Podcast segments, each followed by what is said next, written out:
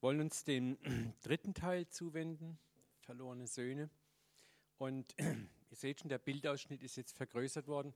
Das ist übrigens von Tissot die Bilder. Da gibt es eine ganze Bilderreihe von ihm, vom verlorenen Sohn. Und die finde ich hammergenial. Und hier siehst du, wie der Vater den verlorenen Sohn empfängt. Ich mag das, diese, diese Liebe, diese Herzlichkeit. Und da steht der ältere Bruder. Und wenn man genau betrachtet, ist dieser blicklose Blick ins Leere, keinerlei Freude. Von seiner Frau eher dieses Entsetzen, wo man am Gesicht schon ablesen kann, sie macht sich eher Sorge um den schönen Mantel, der jetzt vielleicht dreckig wird von den stinkenden Fingern des Sohnes, als über den Sohn selber. Und hier völlige Gleichgültigkeit, innere Unberührtheit. Und wir kommen, wie gesagt, äh, jetzt an, dass wir ein bisschen stärker heute Abend über den älteren Sohn sprechen und den Hauptakteur auch, wollen wir nicht vergessen, über den Vater heute Abend auch einiges hören werden. Wie schon angedeutet ist der Adressat dieses Gleichnisses keine Randfigur, sondern er ist sogar das Zentrum. Und der Adressat dieses Gleichnisses ist eigentlich er. Jesus spricht dieses Gleichnis eigentlich zu ihm. Und er symbolisiert die Pharisäer, die Schriftgelehrten, die fromme Elite der Tage Jesu. Und im weiteren Sinne repräsentiert der ältere Bruder auch die fromme Elite heute. Und das können wir genauso sein. Ich habe ja gesagt, wir können, in manchen Tagen befinden wir uns auf der Seite des verlorenen Sohnes und an manchen Tagen sind wir auch durchaus auf der Seite des älteren Bruders. Es ist interessant, wir finden uns häufig mal in Lebensbezügen auf der einen oder anderen Seite wieder. Und da ist es hilfreich manchmal, wenn wir wissen, was dieses Gleichnis zu sagen hat. Und wenn wir das so als Referenz nehmen können, als Parameter immer wieder zu schauen, wo bin ich denn gerade in meinem Leben? Manchmal auch in Beziehung mit anderen Menschen. Wo bin ich? Bin ich der Ältere oder bin ich der Jüngere oder bin ich der Vater? Wie gesagt, das Gleichnis fing ja damit an, ein Mensch hatte zwei Söhne. Und der Jüngste unter ihnen sprach zu dem Vater, Vater, gib mir das Teil der Güter, das mir gehört. Und dann kommt ein Satz, der wird häufig überlesen, der ist vielen gar nicht bewusst. Und er teilte ihnen das Gut. Und das bedeutet, dass der Vater die Güter, die er hatte, bereits zu seinen Lebzeiten unter den Söhnen geteilt hat. Das heißt, da gab es das Erbteil, das Pflichtteil für den Jungen und das Gut wurde geteilt auch für den Älteren. Das ist das, was man ganz schnell bei diesem Gleichnis aus dem Auge verliert. Das heißt, der Junge hat hier seine Geldbörse gekriegt, mit der er dann abgeduftet ist. Das war das kleinere Teil. Aber das war auch ein anderes Teil, das wurde dem Größeren zugesprochen. Das bedeutet, der Größere, und das ist sehr wichtig für das Gleichnis, es zu verstehen, hatte auch schon jetzt Verfügungsgewalt über sein Erbe. Das heißt, er hat ein Erbe. Er war kein mittelloser Sozialhilfeempfänger, der Ältere. Das ist ganz wichtig, haltet es bitte im Auge. Und er teilte ihnen das Gut. Jeder hatte etwas. Und wie gesagt, im Orient war es durchaus gängig, dass der Erstgeborene einen größeren Erbanteil bekam als die Nachgeborenen. Der Grund war dafür nicht einfach nur, dass der Erstgeborene der Nettere, der Schönere, der Bessere war, sondern es hatte damit zu tun, dass der Erstgeborene zumindest im israelischen Familienrecht eine viel größere Verantwortung für die Gesamtfamilie hatte als die anderen Geschwister. Der Erstgeborene war gewissermaßen auch der direkte Nachfolger des Vaters und damit auch Sippenoberhaupt. Als Sippenoberhaupt oder Familienoberhaupt kam ihm aber auch die Rolle zu, allen Familienangehörigen, die in Not gerieten, zur Seite zu stehen. Da gibt es auch den Begriff des Lösers, wer das Buch Ruth kennt, ne? Boas und Ruth, ja, wo Ruth sagt, Boas ist unser Löser. Das war auch, da war eine Familienbeziehung und Boas war in der Rolle eigentlich als der Erstgeborene und damit Chef des ganzen Clans, sich auch um die Ruth zu kümmern.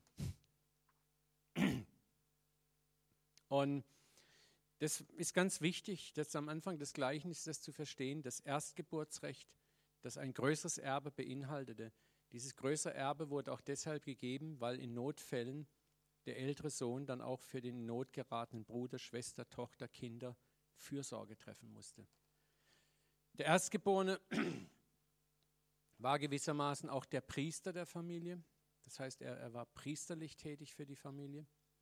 Der Erstgeborene war derjenige, der auch im Falle einer äh, Nachkommenschaftsproblematik innerhalb der Familie spricht. Da war eine, ein Bruder von ihm, der keine Kinder hatte und der starb kinderlos und hinterließ eine Witwe. Dann war es die Pflicht des Ältesten, des Erstgeborenen, mit dieser Witwe ein Kind zu zeugen, wenn sie es wollte.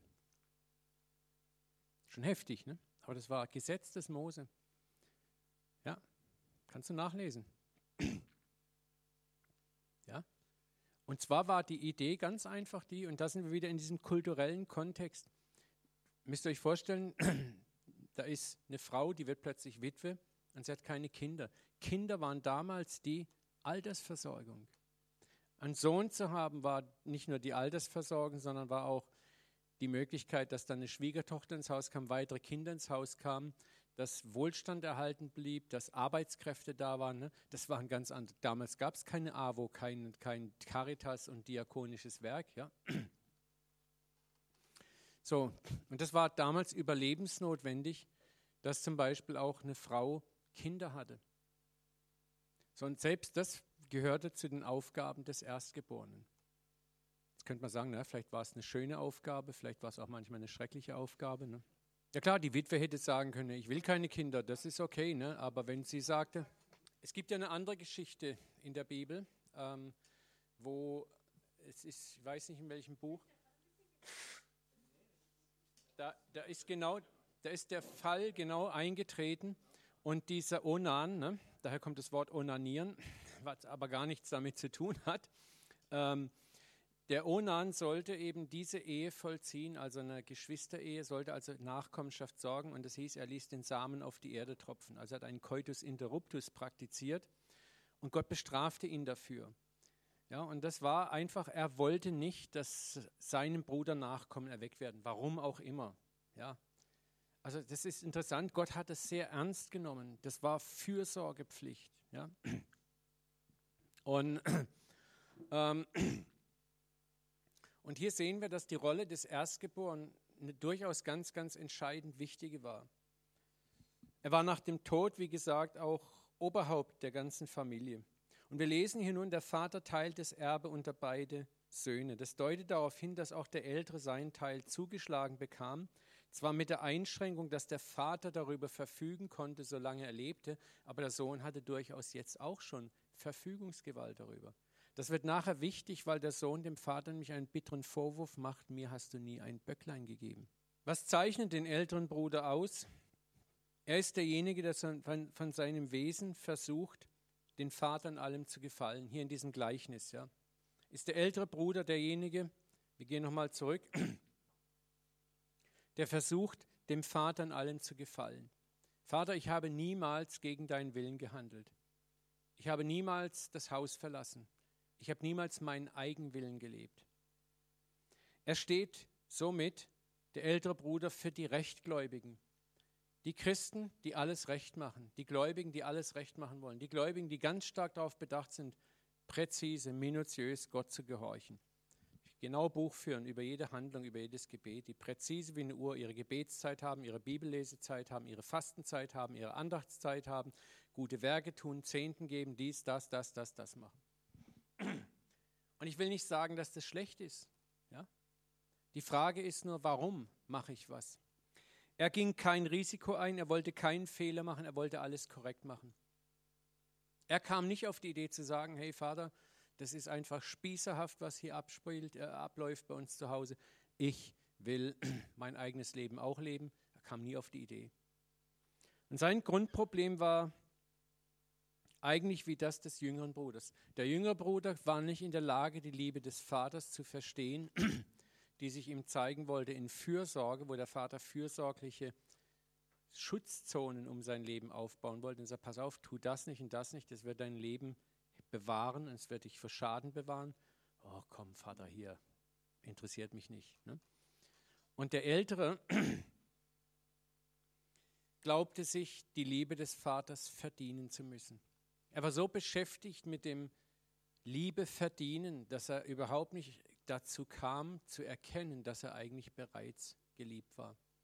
Wir können so beschäftigt sein damit, Gottes Liebe zu verdienen, dass wir gar nicht begreifen und verstehen, dass wir bereits geliebt sind. Wir können so mit uns beschäftigt sein, dass wir Gott nicht mehr wahrnehmen. Wir können so beschäftigt mit religiösem Alltag sein, dass wir die Liebe des Vaters nicht mehr wahrnehmen. Und genau das ist passiert. Der Ältere glaubte, die Liebe des Vaters verdienen zu müssen, während der, Jünger, der jüngere Sohn die Liebe nicht verstand und woanders suchte, in den Armen anderer Frauen. Schauen wir hier nochmal einen Schritt auf das Gleichnis aus einer etwas Distanz, übertragen es auf uns. Da ist eine Liebe des himmlischen Vaters, die wir alle so wenig verstanden erfahren haben. Und ich rede von der Liebe des Vaters, die uns geliebt hat, als wir noch gar nicht existiert hatten. Der Vater hat seine beiden Söhne von klein auf an lieb gehabt. Das ist das, was uns die Bibel über den Vater auch sagt. Der Herr ist mir erschienen von ferne. Ich habe dich je und je geliebt, darum habe ich dich zu mir gezogen aus lauter Güte.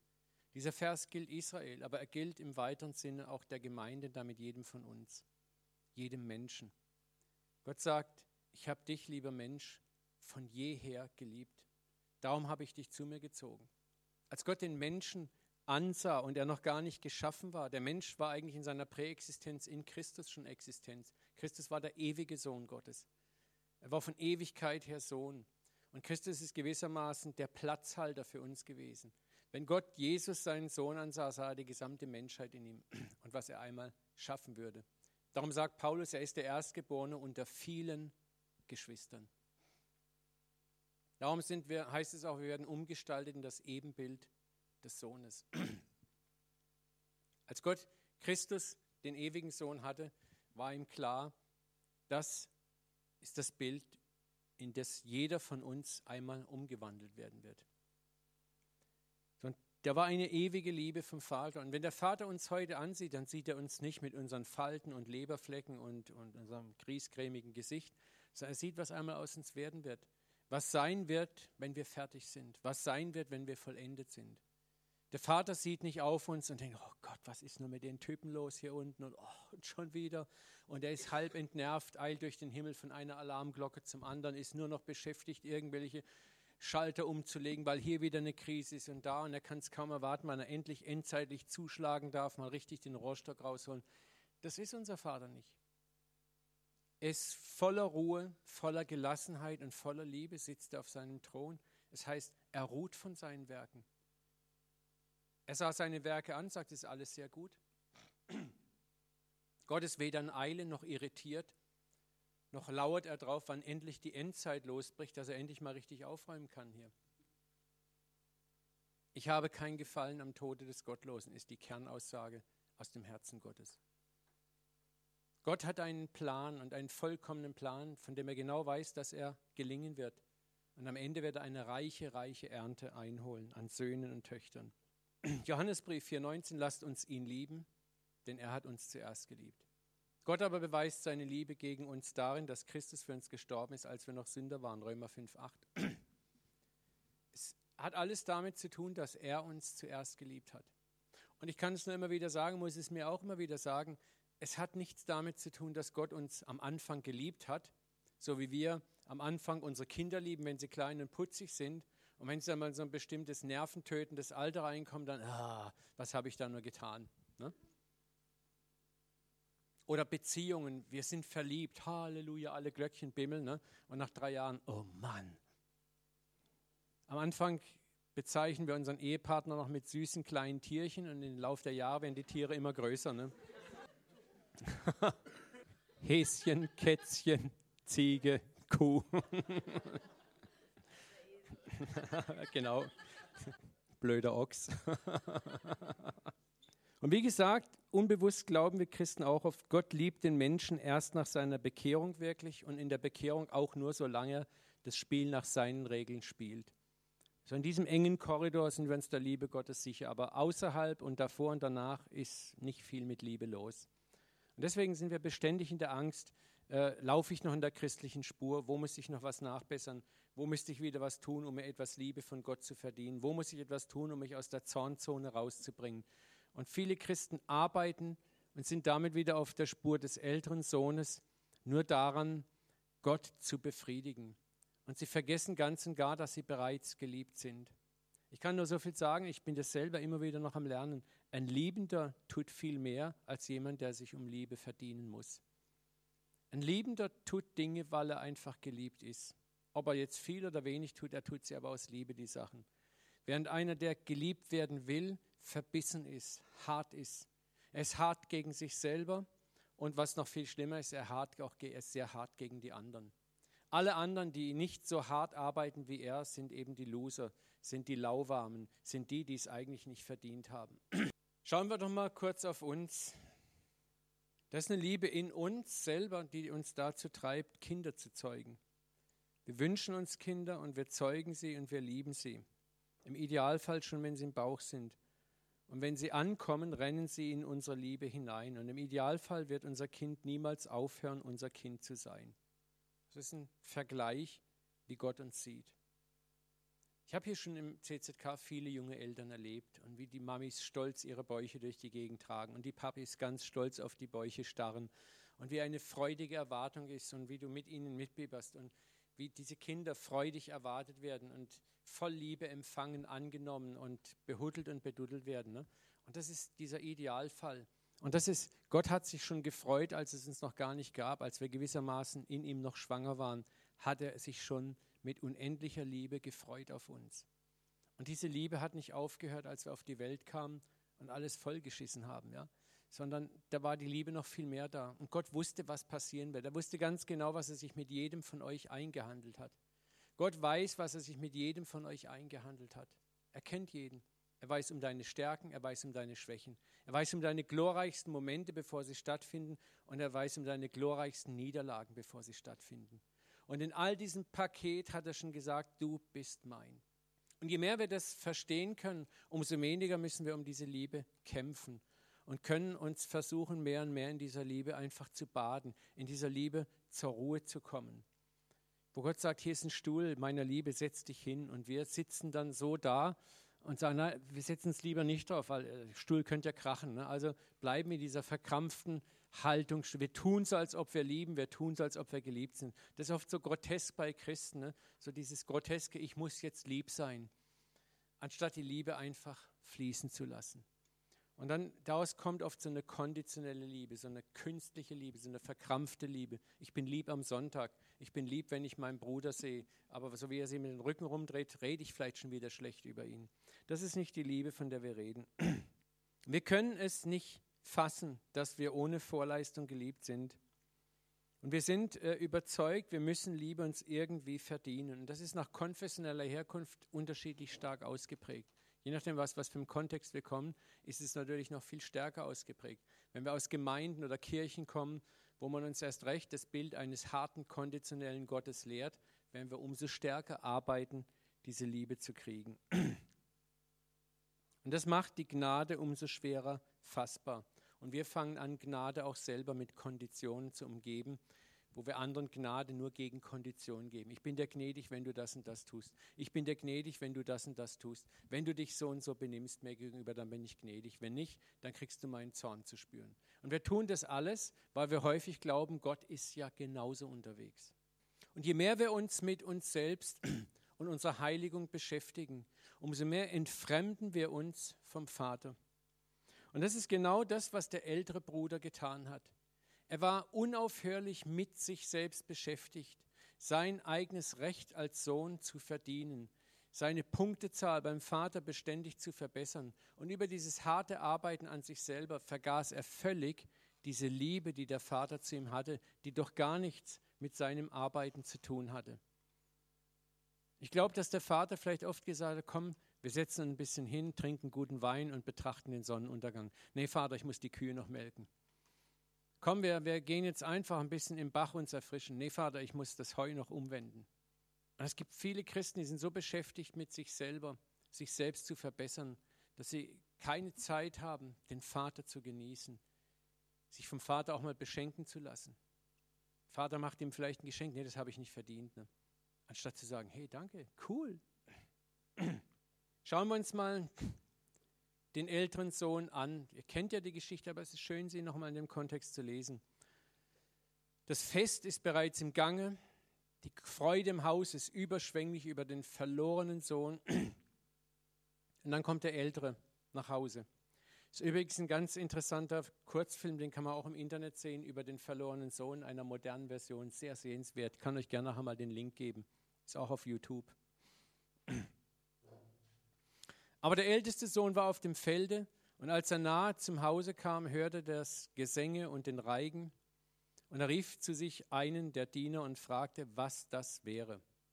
Der aber sagte ihm, dein Bruder ist gekommen und dein Vater hat ein gemästetes Kalb geschlachtet, dass er ihn gesund wieder hat. Da wurde er zornig und wollte nicht hineingehen. Da ging sein Vater hinaus. Das ist interessant, ne? Der Vater begegnet beiden Söhnen wo? Außerhalb des Vaterhauses. Das ist auch interessant. Ich habe euch vorhin gesagt, in diesem Gleichnis ist die ganze Welt, da sind auf der einen Seite die Rebellen, die in Rebellion gegen Gott leben, und da sind die anderen, die in Religion gegen Gott leben. Und beide sind außerhalb des Vaterhauses. Und zu beiden geht der Vater hinaus und kommt ihnen entgegen. Ja? Auch zu den Frommen. So wie er dem Jungen entgegenrennt, so sagt er auch nicht, ne, wenn der dumme Sack nicht reinkommen will mit uns fallen, dann lass ihn doch draußen stehen. Das macht er nicht. Er geht raus. Er erniedrigt sich auch wieder als Vater, was eigentlich im Orient nicht üblich war, und bittet ihn, komm doch rein, feier mit uns. Und er bat ihn. Er aber antwortete und sprach zum Vater, siehe, so viele Jahre diene ich dir und habe dein Gebot noch nie übertreten. Jetzt, jetzt kommt die Abrechnung. Jetzt kommt dieser religiöse Geist hoch. Und wenn wir in so einem Leben leben, ja, dann ist das Erste, wenn wir sehen, dass jemand Gnade bekommt, die er scheinbar nicht verdient hat, wir holen sofort unseren eigenen Kontoauszug raus und schauen drauf, was habe ich alles im Haben. Ne? Und dann gucken wir den anderen an und sehen sein Minussaldo und sagen, das kann ja wohl nicht sein, Gott. Hier, schau mal meinen Kontoauszug an. Du hast mir nie einen Bock gegeben, dass ich mit meinen Freunden fröhlich wäre. Nun ist dieser dein Sohn gekommen, der sein Gut mit Huren verschlungen hat, und ihm hast du das gemästete Kalb geschlachtet? Er aber sprach zu ihm, mein Sohn, du bist alle Zeit bei mir und alles, was mein ist, ist dein. Du solltest fröhlich sein, guten Mutes sein. Dein Bruder war doch tot und er ist wieder lebendig geworden. Er war verloren und er ist wieder gefunden worden. Hier bringt Jesus schon so diesen kleinen Hinweis rein. Was war der Bruder? Er war tot. Er war wie tot.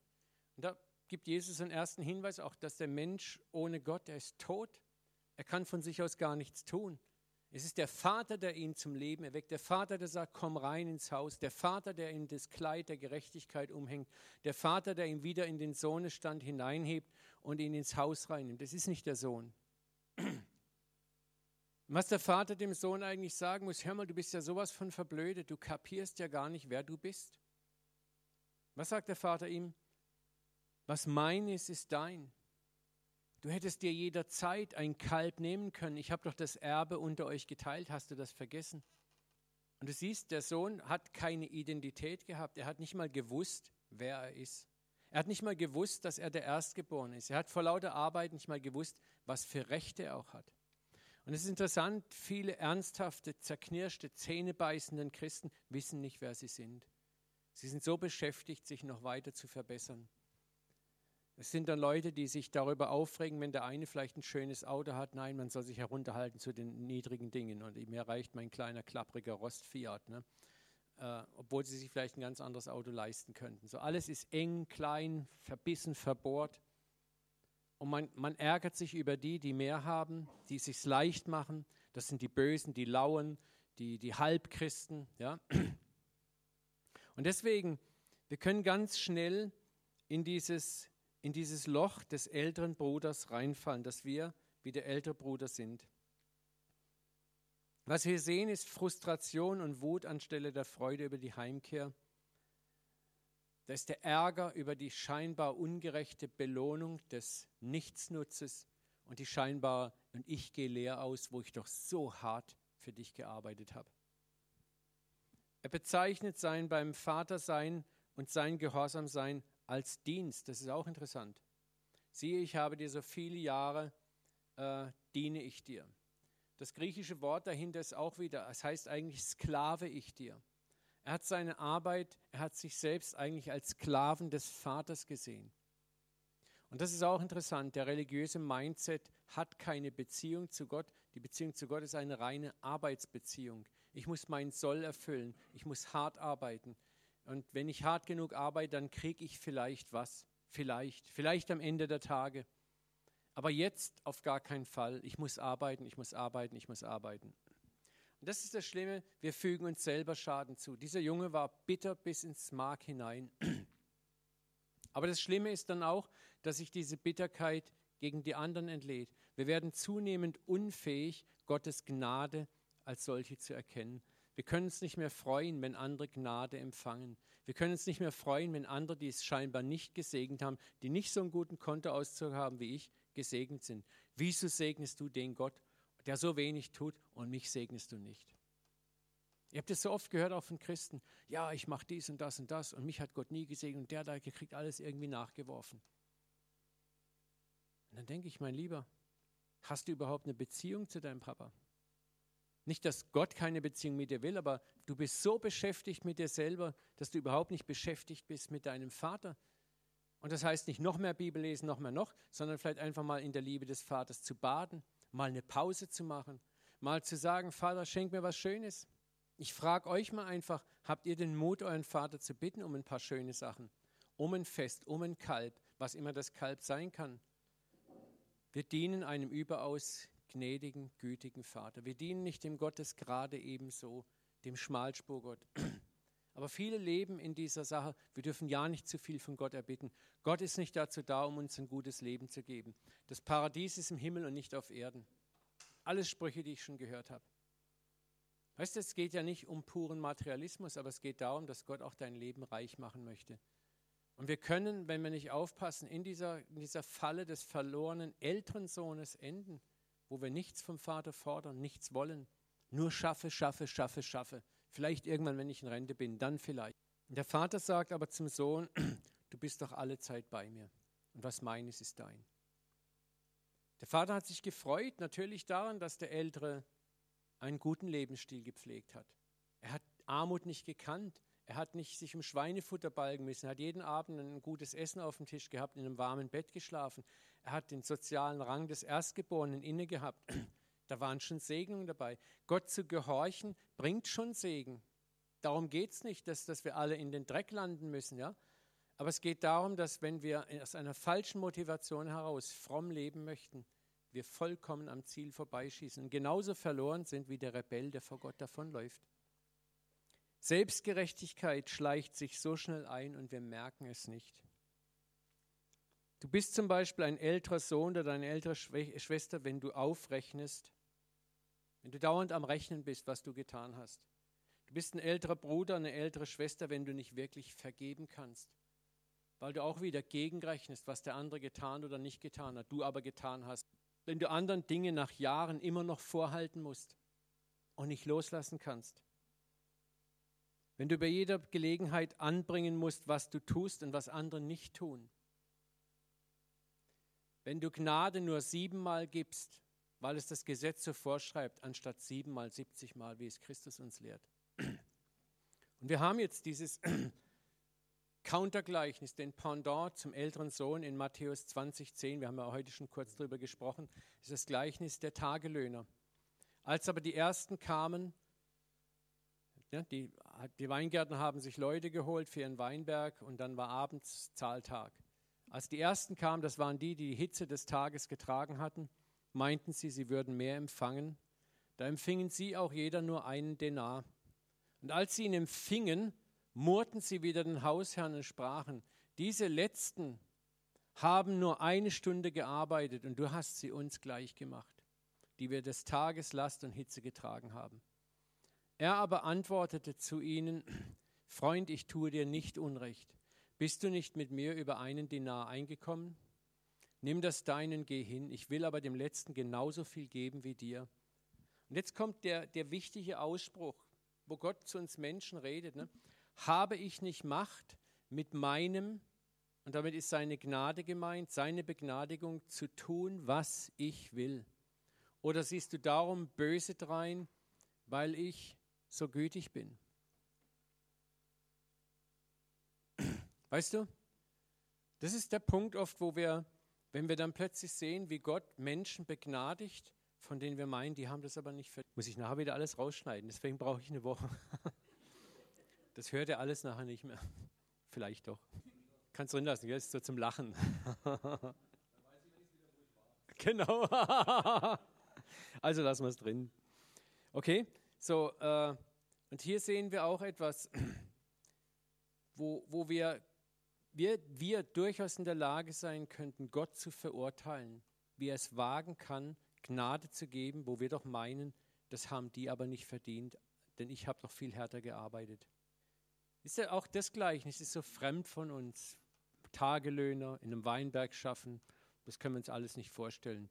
Ja, und pff, Gnade kriegen, nicht, nee, ja, das ist ja auch nicht so schlimm. Ne? Aber wir müssen das wieder auf, auf Gleichnisse, auf, auf Situationen umbiegen. Und da fällt mir wieder einmal, ob das jetzt Gaddafi oder Saddam Hussein oder Adolf Hitler ist. Was würdest du sagen, wenn Gott den begnadigt? Das sind dann so Dinge, die passen dann schon eher, wo wir sagen würden, halt mal Gott, das kann ja wohl überhaupt nicht sein. Und was wäre, wenn Gott sagt, habe ich nicht die Macht, mit meinem zu tun, was ich will? Oder siehst du so schält rein, weil ich so gütig bin? Siehst du, wir müssen das immer auf das Level heben. Das sagt uns nichts mehr. Ob wir das jetzt lesen oder nicht lesen, vergiss es. Deswegen sagen uns die Gleichnisse häufig auch nichts. Aber wenn, ich sage nochmal, wenn Jesus heute unter uns wäre und er würde heute so handeln, wie er damals gehandelt wird, dann würde er anders handeln. Und zwar an Leuten, die uns echt auf den Keks gehen. Dann würde er Gnade zum Beispiel denen geben, wo es uns wirklich nervt. Und dann ist die Gretchenfrage, wie würden wir reagieren? Wären wir dann nicht genauso unterwegs wie diese Tagelöhner und würden schimpfen und sagen, das ist nicht gerecht. Wir haben so viel Gutes getan, wir haben so hart gearbeitet und der kriegt denselben, der kommt auch in den Himmel rein. Das kann ja wohl nicht sein, Gott. Und schon sind wir wieder bei dem Punkt, wo wir davon ausgehen, dass Gnade etwas ist, das wir ja verdient haben, weil ich habe ja hart gearbeitet.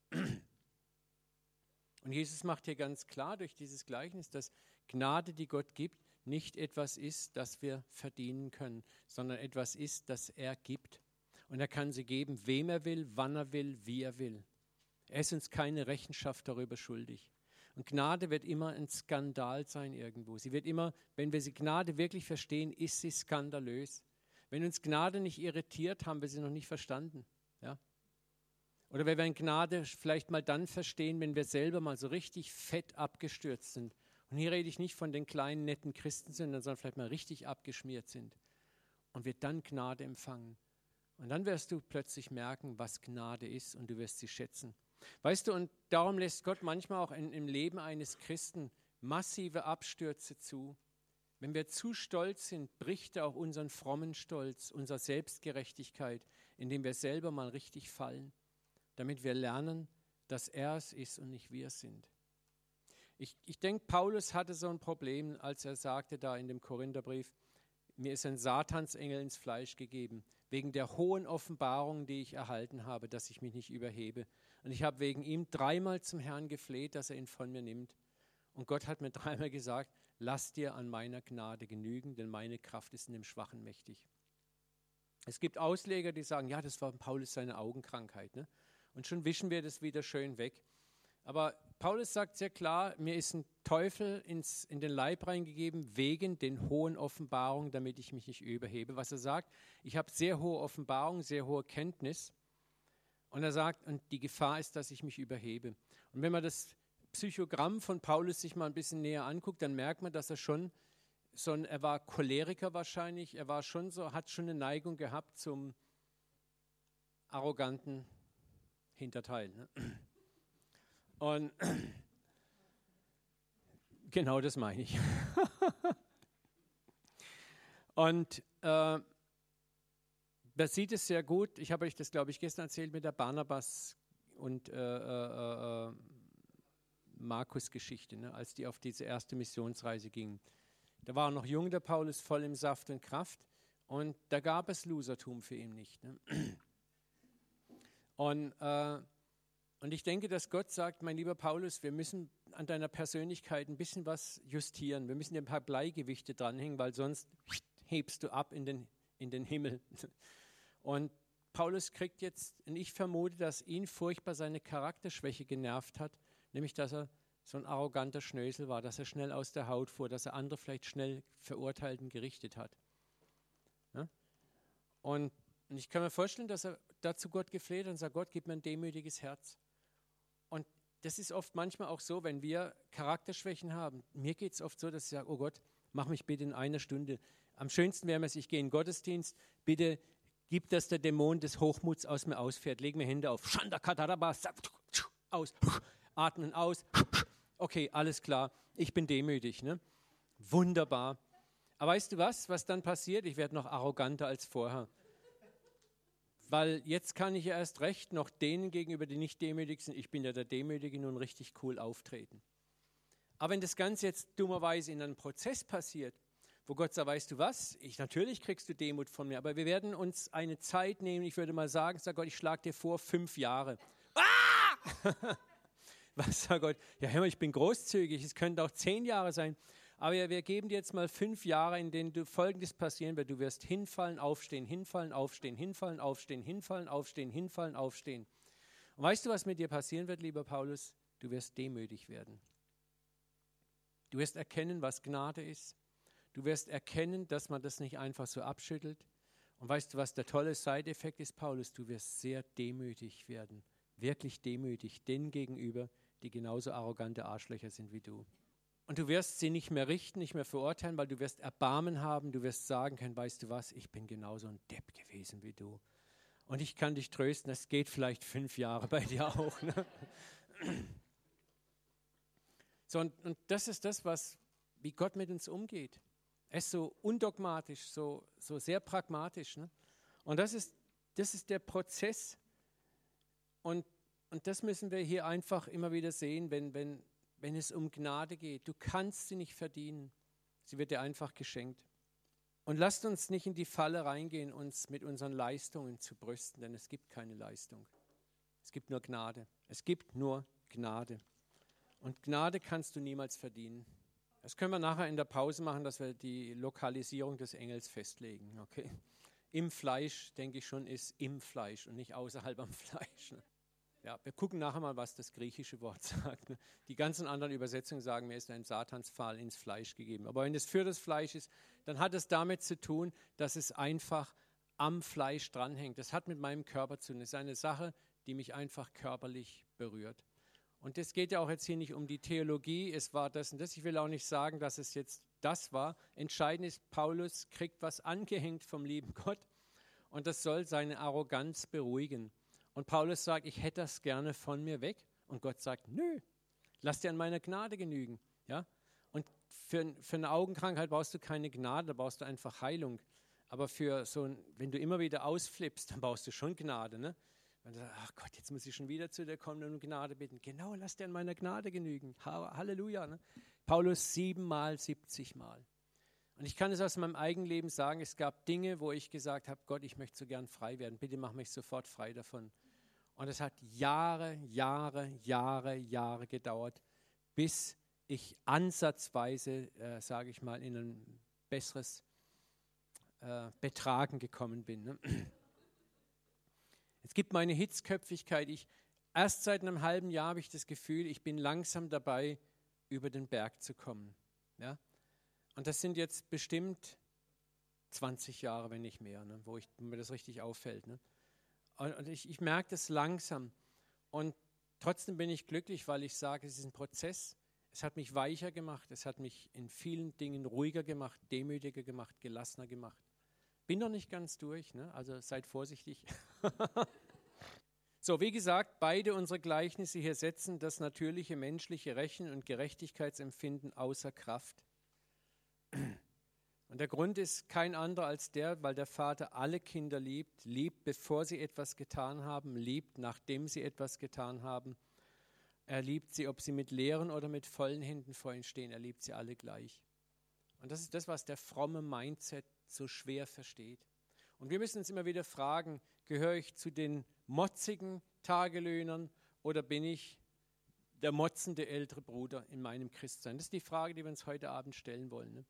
Wo möchte ich meine Zukunft auch verbringen? Bin ich der, der die anderen beurteilt und verurteilt, der, der sich ärgert, dass der auch Gnade kriegt?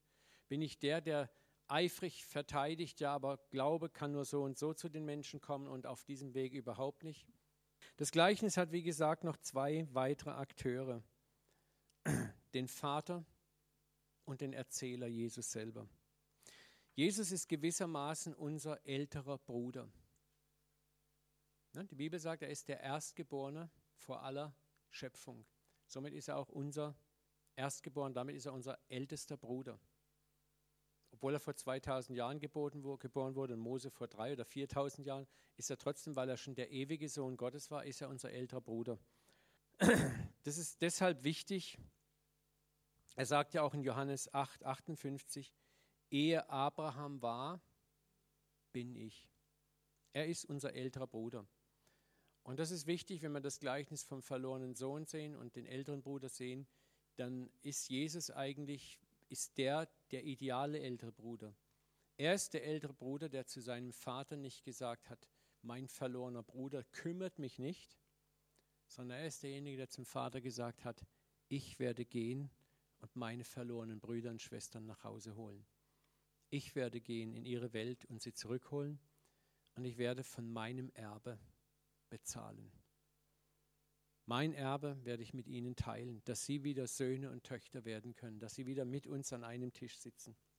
Und Paulus sagt es ja im Römer 8, 29, denn welche er zuvor ersehen hat, die hat er auch vorherbestimmt, dem Ebenbild seines Sohnes gleichgestaltet zu werden, damit er, Jesus, der Erstgeborene sei unter vielen Brüdern. Ja, siehst du schon auch mal, ne? Das ist auch wieder diesen kulturellen Einschlag, kleiner Nebenkriegsschauplatz. Warum schreibt Paulus nicht Geschwistern oder Brüdern und Schwestern? Es war kulturell damals einfach nicht üblich. Ne? Man hat nur von den Brüdern geredet. So viel mal wieder zu dem Punkt Bibel. Äh, in dem Ebenbild seines Sohnes, die, die, die, die, Grammatik bezieht sich darauf, dass wir, zum, dass wir dem Ebenbild gleichgestaltet werden. Also da ist ein Ebenbild, das wir werden sollen. genau. Ne? So, und, und das ist hier ganz klar, ne? das Ziel Gottes ist, dass wir unseren Bruder, unserem ältesten Bruder, gleichgestaltet werden. Es geht ja nur noch darum, zu verstehen, nochmal diese Dimension. Das Erbe wurde ja vom Vater geteilt und als der Sohn nach Hause kam, der Verlorene, und kriegt den Ring an den Finger, wer hat das Erbe abtreten müssen? Der Ältere. Der Ältere wusste ganz genau, als er mitgekriegt hat, dass Papa auch wieder den Erbring an den Fingersohn gesteckt hat, da wusste er, das geht von meinem Teil ab. Papa hat ja noch Verfügungsgewalt drüber. Ne? Aber das war ein Grund mehr, zornig zu sein auf diesen Taugenichts. Aber Jesus war der andere Bruder, der richtige Bruder. Und das ist das auch, wo wir das Gleichnis erweitern können auf uns. Wie sollen wir eigentlich uns gegenüber den anderen aufspielen? Sollen wir eifersüchtig unser Erbe hüten? Oder sollten wir nicht auch diejenigen sein, die großzügig ihr Erbe mit denen Nichtsnutzen teilen? Jesus hat das Beispiel gesetzt, wo er gesagt hat, ich gehe, ich gehe meine verlorenen Geschwister suchen und ich bringe sie nach Hause und ich bezahle mit meinem Erbe dafür. Damit war er der wahre, richtige ältere Bruder und Sohn. Ja? Und der Vater war ja in Christus. Und das für uns bedeutet es eigentlich eins ganz wichtig und ganz klar. Unsere innere Haltung sollte die sein, dass wir den Reichtum unserer Erlösung, den Reichtum der Gnade, den wir empfangen, auf jeden Fall mit anderen auch teilen möchten. Wisst ihr, und diese, diesen Charakterzug hat Gott in einem Abraham gesehen. Als Abraham sich vor Gott hinstellt und sagt, bitte, bring Sodom nicht um. Wenn dort 50 Gerechte gefunden werden, was sollen die Heiden von dir denken? Ne? Das Herz Abrahams hatte bereits einen solchen Charakter, wo Gott diesen Charakter drin sah, wo Abraham sagt, ich verwende mich für sie. Ja? Wo er eintritt für die anderen. Wo er nicht sagt, ja, ja, die haben es verdient und lass mich nur davon kommen. Und das ist die Frage auch, ne, sind wir bereit, unsere Erlösung mit anderen zu teilen, zu sagen, Vater, ich würde mich freuen, wenn es alle schaffen. Ich bin nicht der Typ, der sagt, Hauptsache ich habe es geschafft und die anderen sind mir egal. Das ist nicht die Haltung des Sohnes, das ist nicht die Haltung des Vaters in uns. Aber die Haltung, die der Vater in uns sehen möchte, der wahre ältere Bruder ist der, der sagt, Vater, da draußen sind verlorene Söhne und Töchter und ich will, dass sie alle von deiner Gnade abbekommen. Ob sie es verdient haben oder nicht, es geht um Gnade. Ne? Und wissen wir mal ganz ehrlich, der Lump hier hat es nicht verdient. Oder hat er es verdient? Er hat es nicht verdient.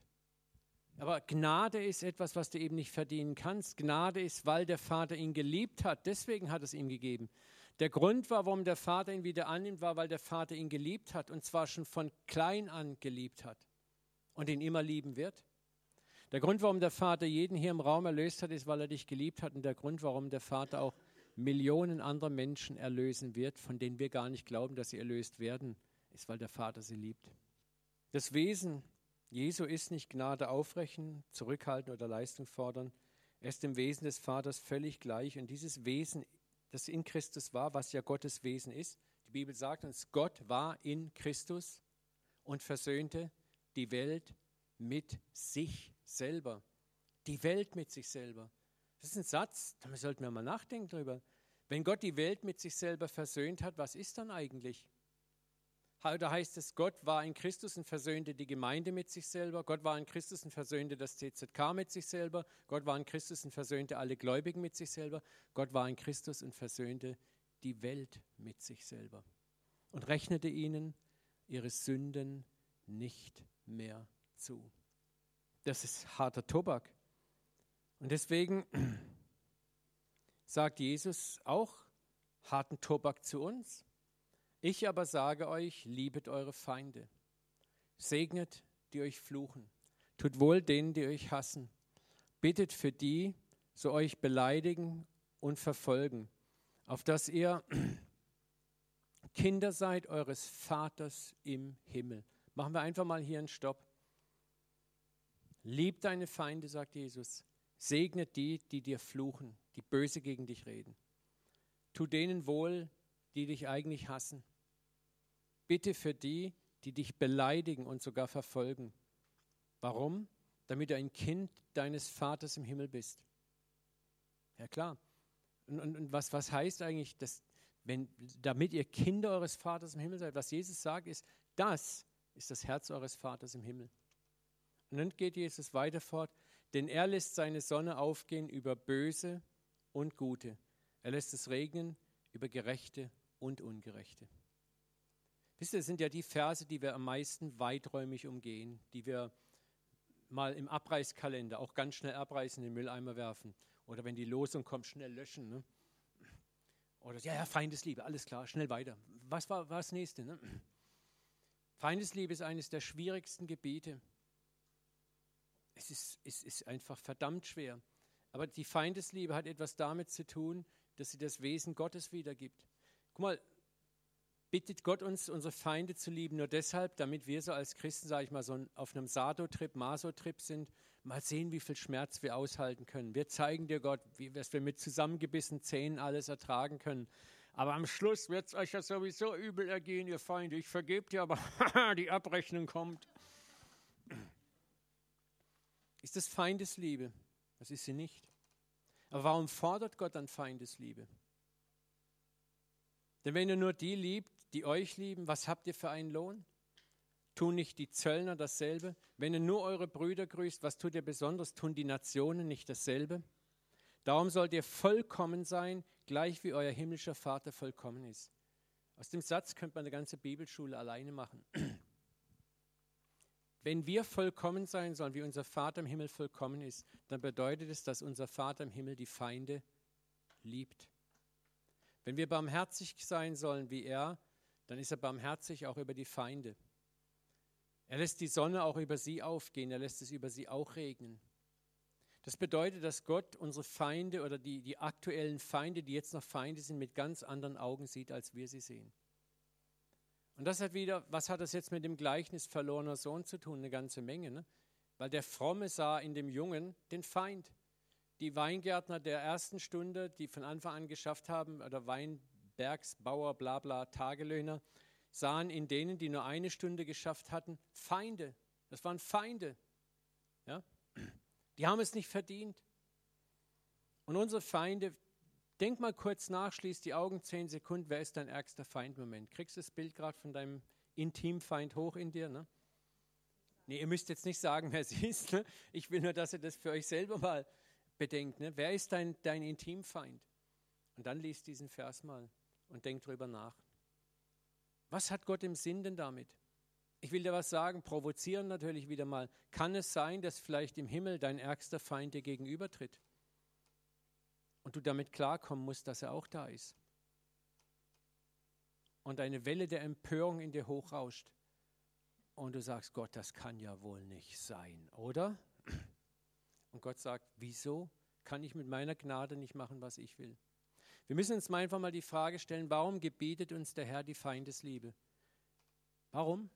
Ist es nur, dass wir hier mal beweisen können, wie cool und christlich wir sind? Und wie gesagt, und ihnen sagen nachher Edge, Badge, nachher kriegst du eh richtig fett auf die Fresse. Ne? Eben, das kann durchaus sein, dass Gott sie genauso kriegen wird wie uns auch. Dass Gott eben nicht aufteilt in Gut und Böse und nur die Guten ins Töpfchen und die Schlechten ins Kröpfchen oder umgekehrt. Ja.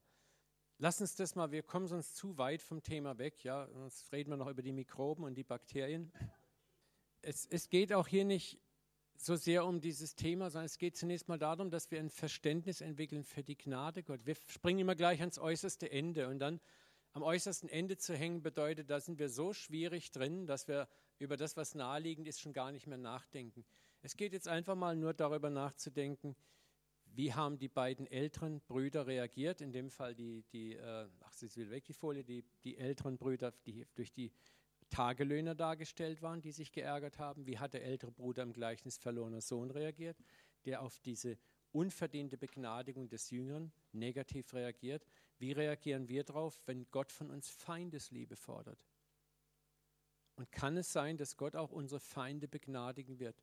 Und dass wir eines Tages dann als die älteren Brüder genau in derselben Situation stehen, dass plötzlich dann diese Gammelbrüder, die Jungen, die es nicht verdient haben, die Gammel-Tagelöhner, die es nicht verdient haben, auf den Plan treten und genauso gesegnet werden wie wir auch?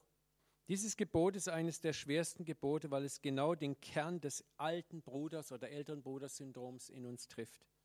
Jemanden Gnade und Güte zu erweisen, der es offensichtlich überhaupt nicht verdient. Jemand, der einem Schaden zugefügt hat, zu vergeben. Und dann noch aus dem eigenen Erbe das Erbe dieses Nichtsnutz zu finanzieren. Und das ist, ist etwas, wo wir uns wirklich die Frage stellen müssen, wie sieht es denn mit mir da aus? Weißt du, solange das Gleichnis einfach ein nettes Gleichnis ist und wir lesen es und ach, schön, super, und der hat sich ja bekehrt, der, der junge Sohn, da ist das Gleichnis harmlos. Es tut uns nichts. Als Christen tut es uns überhaupt nichts. Es taugt vielleicht noch dazu, dem Sünder zu sagen: Schau, Gott nimmt dich an, er hat auch den verlorenen Sohn angenommen. Aber da ist viel, so viel mehr drin, da ist so viel mehr Provokation drin, da ist so viel Tiefe drin. Und wenn wir es in der Tiefe ausschöpfen, dann merken wir, dass eine Dimension an Gnade drin, die uns schier den Atem verschlägt. Dieses Gleichnis, damit kommen wir jetzt zum Ende, soll das Herz und die unkonditionelle Liebe unseres Vaters zeigen.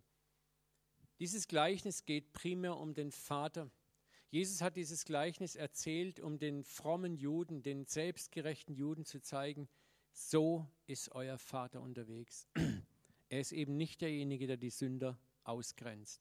Er ist der, der ein grenzenloses Erbarmen auch für den Sünder hat. Er ist der, der unglaubliche Wege hat, den Sünder zu kriegen. Er ist der, der eben nicht auf eine elegante, tiefgehende Buße wartet, sondern der wartet, wenn der andere nur zerbrochen mit sehr oberflächlichen Motiven zurückkommt, wie es beim verlorenen Sohn der Fall war. Er ist der, der Gnade gibt bei denen, die so gerade in letzter Minute irgendwie gerade noch gecasht werden. Er ist ein Gott großen Erbarmens und Erbarmen kannst du dir nicht erkaufen. Das ist das, was Jesus klar machen wollte. Und er will klar machen, dass wir dieses Erbarmen in uns haben sollen. Wir sollten der ältere Bruder auch werden im positiven Sinne wie Jesus. Wir sollten dabei sein und sagen, Vater, wir haben einen einzigen Wunsch, unser Erbe, das wir bereits bekommen haben, mit all den anderen, die noch draußen sind, zu teilen. Das sollte unsere Herzenshaltung sein. Und nicht zu sagen, Hauptsache, ich habe es geschafft. Und hoffentlich kommen nicht zu viele in den Himmel, dann habe ich noch mehr und noch mehr Platz sondern dass wir sagen, Herr, ich will, dass alle dabei sind. Wie Abraham, Gott, bitte, bring diese Stadt nicht um. Oder Mose. Was hat Mose getan? Es war derselbe Geist in ihm. Gott sagt, geh mir aus dem Weg, Mose, ich mache Israel platt. Die haben so gesündigt, jetzt reicht mir's. Und dann setzt Gott noch einen oben drauf, meint, das ist schon clever. Er sagt, weißt du, Mose, aus dir, hey, aus dir toll, Mose, da mache ich ein richtig cooles Geschlecht und mit dir werde ich dann meinen Masterplan ausführen. Also Gott war schon sneaky in dem Moment. Ne? Ich meine, Mose hätte sagen können, hey, super geil. Es zahlt sich aus, dass ich treu gewesen bin. Ja, Gott, hier bitte, ich mache dir Platz, bedien dich, da ist Israel.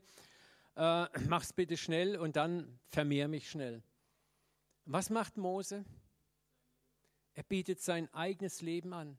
Er sagt, du, dann nimm mich oder nimm mich auch oder du musst mich dann auch platt machen, aber so geht das nicht. Weißt du, und Gott hat in diesem Moment einen Luftsprung gemacht, 20.000 Lichtjahre hoch. Ich sage, Jeppi! Und es hat den Engel gesagt, seht ihr, mein Mose, mein Mose, mein Geist ist schon so in ihm drinnen, mein Wesen ist absolut in ihm drinnen. Test bestanden, Mose. Das war die eigentliche Story hinter dem Ganzen. Und Gott macht es noch zweimal, sieht man das, diese Story, wo Gott sagt, nochmal und nochmal. Und jedes Mal tritt Mose in den Riss. Und er gewinnt.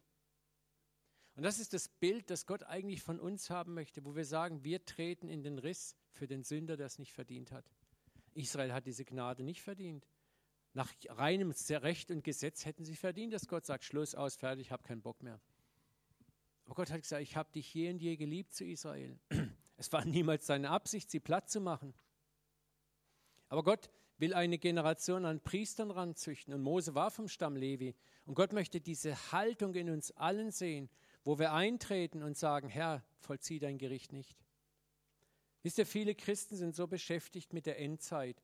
Und da gibt es Bücher über die Gerichte, wo sie in schillerndsten Farben dann die Endzeitgerichte ausbringen. Und so und so viele Millionen werden da sterben. Und dann wird der Herr die und die niederschlachten. Mir wird schlecht bei sowas. Wo ich manchmal sage, hey, ich möchte lieber einer sein, der sagt, Papa, ich trete in den Riss und sage, bitte lass das ganze Buch der Offenbarung gar nicht stattfinden. Das hört sich vielleicht ketzerisch an, ja? Äh, aber ich könnte mir vorstellen, dass Gott durchaus nach jemandem sucht, wo er sagt, so Leute, das ist mein Masterplan. Wie er zu Mose sagt, ich mache sie alle platt. Da steht es in der Offenbarung. Ein Drittel der Tiere im Meer werden sterben, ein Drittel der Kreatur auf dem Land wird sterben und es wird Feuer vom Himmel fallen und dies und das. Und dann gibt es Bücher, die das genau ausmalen, wen es alles trifft. Meistens amerikanische Bücher. Amerika wird seltsamerweise immer etwas ausgenommen. Das ist in Europa, was alles abkriegt. Und niemand ist eigentlich da in diesen Büchern, wo sagt, Papa, wäre es möglich, dass wir das irgendwie aussparen, dass du einen anderen Plan hast? Wäre es möglich, Vater, dass wir in den Riss treten dürfen und sagen, Vater, bitte tu es nicht. Wir haben es verdient. Die Welt hat es verdient. Aber du bist der gnädige, der barmherzige und erbarmende Gott. Das ist genau das, was Mose getan hat. Er zählt Gott auf, wer er ist. Mose, es ist interessant, Mose sagt ihm genau das, was wir gestern gelesen haben. Du hast doch gesagt auf dem Berg, du bist barmherzig, geduldig, gnädig, gütig, von großer Gnade und Treue. Und dann sagt er, Ätsche, Bätsch, Gott, jetzt habe ich dich dran gekriegt. Du hast dich mir selber in die Hand gegeben. Gott sagt, haha, denkst du, ich habe dir das ja genau deshalb gesagt, damit du so reagierst. Und das ist, wir müssen mal diese Dinge von dieser Warte alles mal ganz, ganz anders betrachten. Und plötzlich kriegen wir ein ganz anderes Bild des Herzens, der Güte, des Erbarmens und der Liebe Gottes. Und ich sage es nicht als Theologie, aber vielleicht möchte Gott auch heute, dass wir Christen, wir die Erstgeborenen aufstehen und sagen, Vater, lass kein Gericht über die Welt kommen. Ich weiß nicht, Papa, was du für Möglichkeiten hast, aber Mose hat es geschafft, das gerechte Gericht von Israel dreimal abzuwenden. Ein Abraham hat es fast geschafft. Wäre vielleicht dran geblieben, hätte es auch geschafft. Aber du hast selber gesagt, dass du Sodom wiederherstellen wirst. Haben wir den Nerv vielleicht zu sagen, Papa, lass es nicht stattfinden, diese schrecklichen Endzeitgerichte. Komm mit deinem Erbarmen. Wäre das vielleicht auch eine Möglichkeit, so zu beten? Oder würde Gott sagen, du bist ein abscheulicher Heretiker, ich wende mich ab von dir?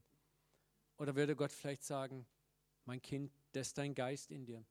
Und wenn er sagt, aber ich muss meine Gerichte tun, dann wird er trotzdem dich ehren und sagen, in dir ist mein Herz. Und das Herz muss in uns wachsen. Und solange wir auf der Seite des älteren Bruders stehen, der arrogant daneben steht, der hofft, dass das hier gar nicht stattfindet, der hofft, dass der jetzt richtig Dresche kriegt. solange es Gott nicht befriedigt. Und ich glaube, dem Vater hat es innerlich das Herz zerrissen, den Älteren dort stehen zu sehen, mit diesem kalten, abweisenden, gleichgültigen Blick. Der Vater sich eigentlich sagt, Mensch, ich hatte eigentlich erwartet, dass du dich mit mir freust. Und das ist das, was der Vater sagt. Du solltest aber fröhlich und guten Mutes sein. Das ist das, was der Vater uns heute anbietet, wo er sagt, hey, sei doch fröhlich und sei guten Mutes. Hab doch ein Verlangen dafür, dass deine verlorenen Brüder und Geschwister aus allen Nationen der Erde auch ins Reich hineinkommen. Es kann sein, dass Gott sagt, jawohl, das ist eigentlich nach rechten Ordnung, ist Gericht und Strafe und Vernichtung, ist es das Gerechte, was passieren muss. Das war auch bei Israel so. Aber dann sagt Gott, wo ist der Priester, der in den Riss tritt? Wo ist der Priester, der in den Riss tritt? Mose war ein so ein Priester. Abraham war so ein Priester. Und was sind wir? Das heilige Geschlecht, das auserwählte Priestertum. Für was sind wir denn Priester?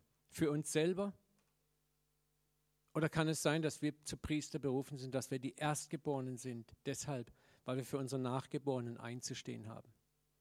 Wir werden morgen eine sehr provozierende Session am Mittwoch haben. Äh, am Nachmittag, da werden wir tiefer mal auf das Thema eingehen. Ich möchte jetzt einfach hier einen Punkt machen. Lass mich nochmal beten, dass das auch eine christliche Versammlung gewesen ist. Vater, wir, wir danken dir auch nochmal so von ganzem Herzen für dieses Thema. Und ich danke dir einfach, dass du so unbegreiflich, unglaublich großartig, liebevoll, gütig und voller Erbarmen bist. Vater, und ich kann mir nicht vorstellen, auch wenn wir uns vielleicht hier oder da irren, dass du auf uns sauer bist, weil wir gütig, gnädig und barmherzig sind. Dein ganzes Wesen ist gezeichnet von Gnade, Erbarmen, Güte, Langmütigkeit, Treue, den das Übel bald gereut. Ein Gott, der Freude daran hat, dass der Sünder zu dir findet, der Gewalt und Kraft genug hat, auch alle zu sich zu ziehen. Ich danke dir, Jesus, dass du gesagt hast, wenn ich erhört bin von der Erde, werde ich alle hinter mir her schleifen. Vater, und wir beten auch einfach, dass du in uns ein Herz schaffst, auch wenn wir manches nicht verstehen, aber hilf uns besonders im Alltag, da im Alltag, Vater, mit unseren Feinden klarzukommen, im Alltag mit den Menschen, die uns nerven, die wir am liebsten auf den Mond schießen würden, klarzukommen, Vater. Hilf uns im Kleinen, die Dinge im Kleinen mitzunehmen, im Kleinen umzusetzen. Und dann lass uns mit grandioser Gewalt beobachten, Vater, was du transformieren kannst im Leben von Menschen, wenn wir uns einfach anders verhalten. Wenn wir erbarmend sind, wenn wir gütig sind, wenn wir langmütig sind, wenn wir voller Freundlichkeit sind, da wo es der andere nicht verdient hat. Und dass wir erleben, Papa, wie plötzlich Dinge sich umwenden, wie Sachen plötzlich völlig neu sich sortieren, wie Menschenherzen aufgehen, von denen wir es nie gedacht hätten. Vater, lass uns Teilhaber an deiner großen Ernte sein. Lass uns die sein, die sich mit dir freuen und nicht die älteren Brüder und Schwestern sein, die sauer neben dir stehen und sich ärgern, was deine Gnade alles zulässt und reinlässt ins Himmelreich.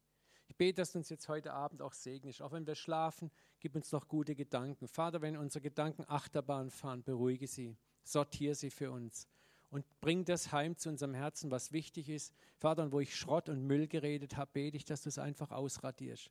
Aber ich danke dir, dass du einfach gütig, großartig und herrlich bist. In Jesu Namen. Amen. Amen.